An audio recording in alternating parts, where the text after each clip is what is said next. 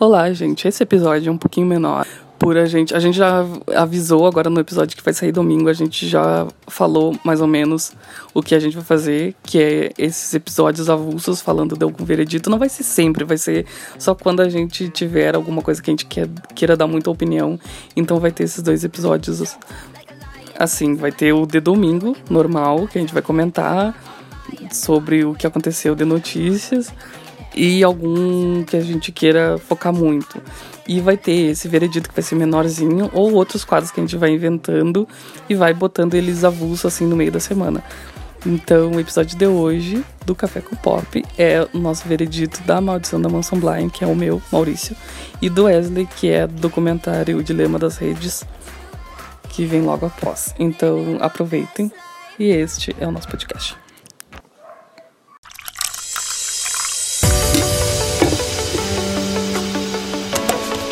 Está começando o seu Café com Pop. Então vamos falar da o veredito da maldição da mansão Bly. I have a story.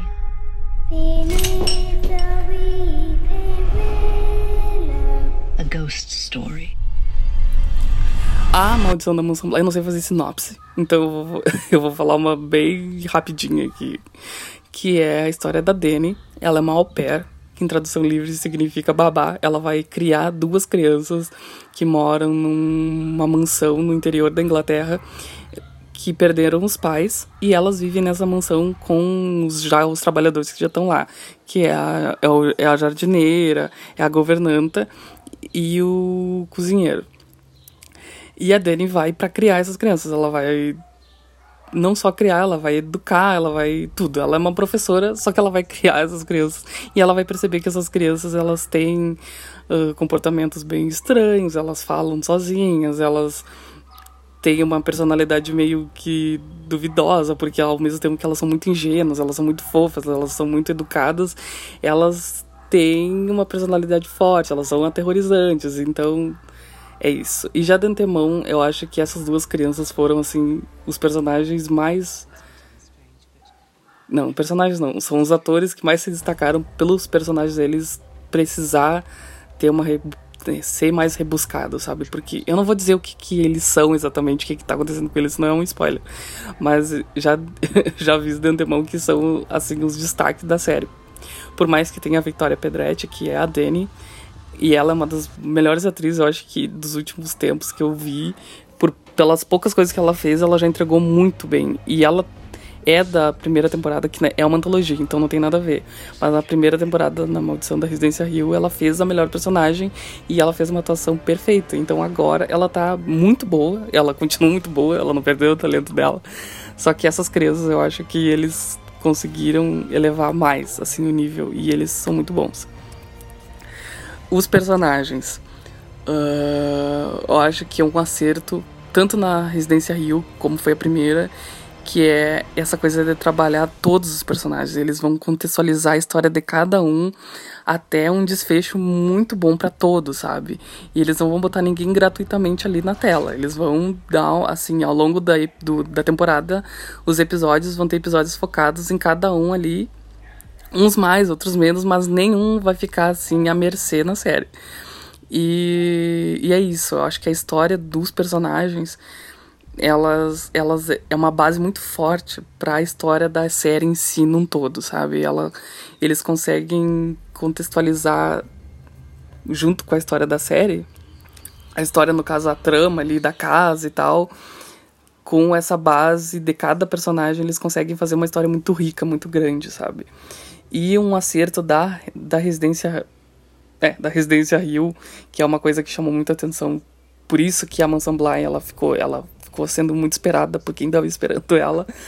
É se eles iam conseguir acertar de novo a mão, sabe? E eu acho que eles conseguiram. Talvez eu acho que o desenvolvimento dessa temporada tenha uma história ainda mais eles humanizaram muito não, eles, eles humanizaram muito mais do que da outra, sabe?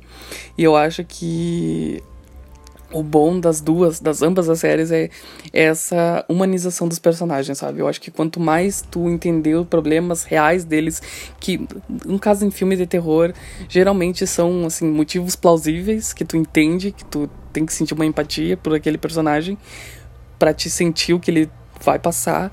E aqui eles eles humanizam muito bem, sabe? Então, é diferente de tudo que a gente já viu em, em, filmes de terror, são eles trabalham muito bem essa personalidade, essa contextualização de vida dos personagens. Então a gente fica muito preso nos personagens e, e aí dá certo, né? Porque se, se, a série não ter causado nada é porque ela é ruim e essa te causa muita coisa. Então ela é uma série muito boa por causa disso também. Outra coisa que chama muito, chamou muita atenção na residência, eu vou falar meio, eu tô falando meio das duas, porque eu acho que o acerto de uma é devido ao sucesso da outra, sabe? E uma coisa que eles usaram muito na Residência Rio, que esperaram na Maldição da Mansão Bly, é o recurso narrativo. Porque tem episódios, assim, na série eles vão, eles vão focar em coisas, nos fantasmas, eles vão contar a história daquele fantasma, eles vão contar a história daquela casa, eles vão na origem, sabe? Até o presente da série, no caso. E esse recurso narrativo que teve na primeira temporada, que são dois episódios que na minha na minha vida, de quem olha muita série, são os dois melhores episódios que eu já vi assim na minha vida, que é o episódio 6 e o episódio 5 da Residência Rio, que eles usam recurso narrativo de encher os olhos, sabe? É uma coisa que tu te, é uma assim, uma é uma situação de imersão nunca vi, que eu nunca senti antes, poucas vezes, mas não como eu senti nessa, nesses dois episódios. E na Mansão Bly esperaram, sabe? Será que vão fazer de novo aqueles alguma coisa que que enche os olhos e que dê essa sensação de ser uma série muito muito boa, apesar dela já ser muito boa se não tivesse isso, só que como ela tem, ela se torna melhor ainda. E não sei, eu acho que eles fizeram, não fizeram exatamente o que eles fizeram na Residência Rio, mas são tem episódios assim que são muito diferentes, são muito experimentais, sabe? Eu acho que o episódio da personagem Hannah é um episódio que meio que todo mundo ficou comentando por ele não ser comum ali na temporada inteira. São, é um episódio com uma montagem não linear, então tu meio que não tá entendendo o que tá acontecendo, o que, que tá. Porque é isso, sabe? Eu acho, eu me perdi. Eu acho que eles entregam nesse, nesse episódio e tem episódio que vai falar sobre a origem do que tá acontecendo, de quem, o que tá assombrando aquela casa. E eu não vou dizer, senão é um spoiler, mas eles entregam nesse episódio também. Não, talvez não chegue aos pés apoteóticos como foram os episódios lá Ai, porque já tá latindo. Como foram os episódios na Residência Rio. Mas é uma coisa que vai do teu agrado, sabe? Para mim, funcionou muito bem pra história. Foram dois episódios muito bons. E é uma coisa que fico, sabe, pensando. Se eles fizessem a mesma coisa, iam estar tá falando que eles não inovaram em nada, sabe? Eles pegaram aquilo que deu certo e fizeram de novo. Se, e se eles não fizessem, eu falar que ficou devendo. Então é uma coisa que não. É uma coisa que vai da tua percepção. E na minha percepção, na minha percepção ficou muito bom. Então é uma série que entregou, sabe? Ela de novo, eu acho que eles acertaram a mão de novo na série. É uma é uma série de terror que trabalha muito o drama e com background de terror. Então eles vendem às vezes as pessoas deixam de olhar por achar que vão tomar muito medo ou porque vão levar muito susto, mas não, sabe? É uma série, ela é tem um, uma ambientação bem aterrorizante, mas ela é uma história de drama, sabe? Ela vai contar muito drama daqueles personagens. E, e é isso que fazem eles ser tão bons, sabe? Que fazem a série ter uma qualidade muito boa. E é bem difícil achar os haters dela. Tem gente que não se agrada com uma coisa ou outra, mas não é uma série que tu vai sair, meu Deus, que bosta. Não, é uma série que tu vai sair com certeza, aquilo vai te marcar e tu vai sair bem satisfeito desta linda série. Sei lá o que eu falei.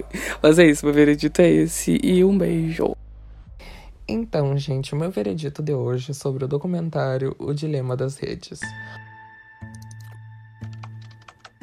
When you go to Google and type in climate change is, you're going to see different results depending on where you live and the particular things that Google knows about your interests. Bom, esse documentário ele tá disponível na Netflix e ele é sobre as redes sociais, basicamente sobre redes sociais e sobre a influência que a internet tem na vida das pessoas, além do que a gente sabe.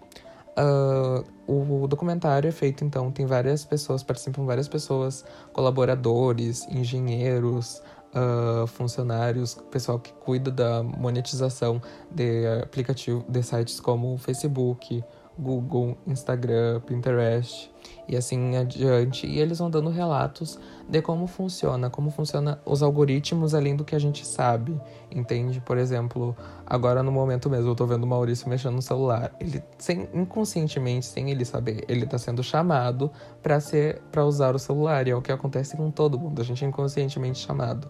Eles reforçam todo o tempo assim que o que o, a internet e essas redes elas deixaram de ser uma ferramenta e viraram mais meio que uma extensão do corpo da pessoa, meio que uma, uma, um objeto à parte, praticamente um ser vivo.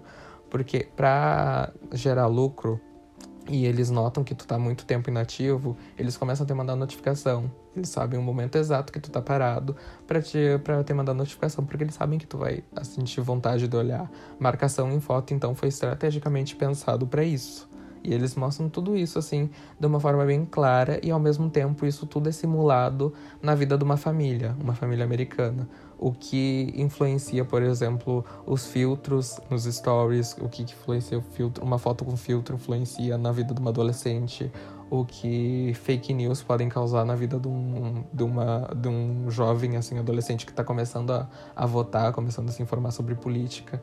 E é tudo assim, é tudo mostrando desse, desse jeito enquanto eles vão falando sobre como essas ferramentas são usadas, vai mostrando isso na prática e por dentro. O que eu achei interessante desse documentário é o seguinte: todos os momentos eles relatam quanto é nocivo e quanto isso é ruim, porque e, e, que eles não tinham a intenção disso, disso acontecer. Quando, por exemplo, o cara que criou o botão do curtir criou esse botão, eles não tinham a intenção de que virasse meio que uma obsessão das pessoas a curtida, que a curtida fosse uma coisa assim que as pessoas morressem para ter. Uh, ele queria apenas que as pessoas espalhassem positividade no mundo e mostrassem que estão apoiando outra pessoa que fez alguma coisa legal, entende? E essa sempre foi a ideia principal que saiu do controle, porque as pessoas, os ideais das pessoas são ruins. E eu acho que é isso que a gente tira, assim, que além do que a gente sabe, tem muita coisa escondida, tem muita coisa ali que eles contam de forma clara.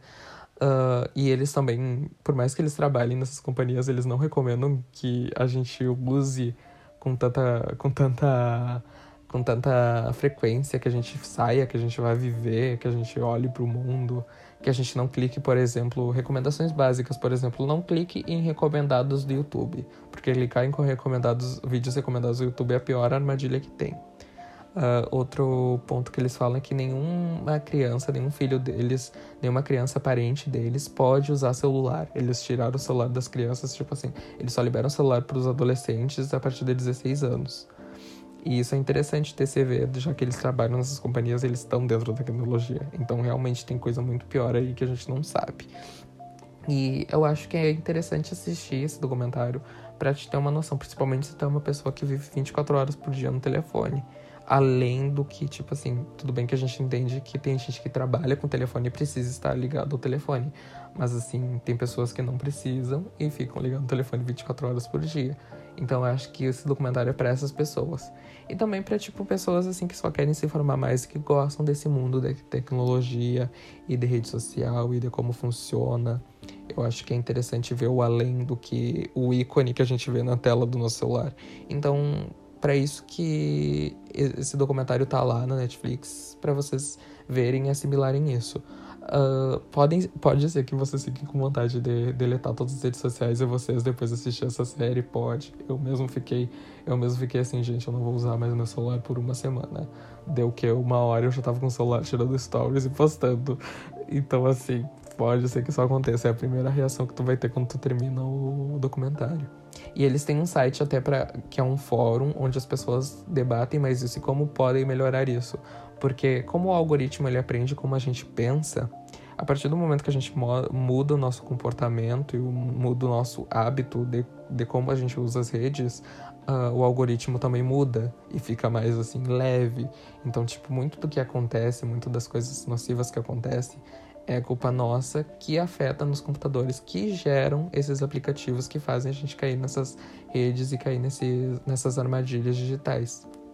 Ah, e tem e um spoiler, tem shade para brasileiro, sim, tem shade sobre política brasileira, porque a gente sabe o que aconteceu no, no, nas últimas eleições, né? As fake news tomaram conta. E tem um, meio que um, uma shadezinha ali pros brasileiros. Então é isso, meu veredito. Assistam do, o Dilema das Redes, um documentário muito interessante. É uma hora e meia de documentário, então não vai tomar muito do, do tempo de vocês. Isso. Não esqueçam de compartilhar esse episódio com os amigos de vocês, com a família, com o papagaio, com o tio, parente, todo mundo junto uh, reforçando as nossas redes sociais, que eu adoro reforçar isso, que eu quero seguidor, eu quero que vocês me sigam. o Instagram e o Twitter do podcast é café com pop 1. Café sem acento, tudo junto com pop 1. O Instagram do Maurício é mbergamo, tudo junto também. E o meu Instagram, o mais difícil de todos, um trava-língua praticamente, é arroba Wesley underline, que é aquele traço para baixo, Wesley, W-E a-S-L-E-Y.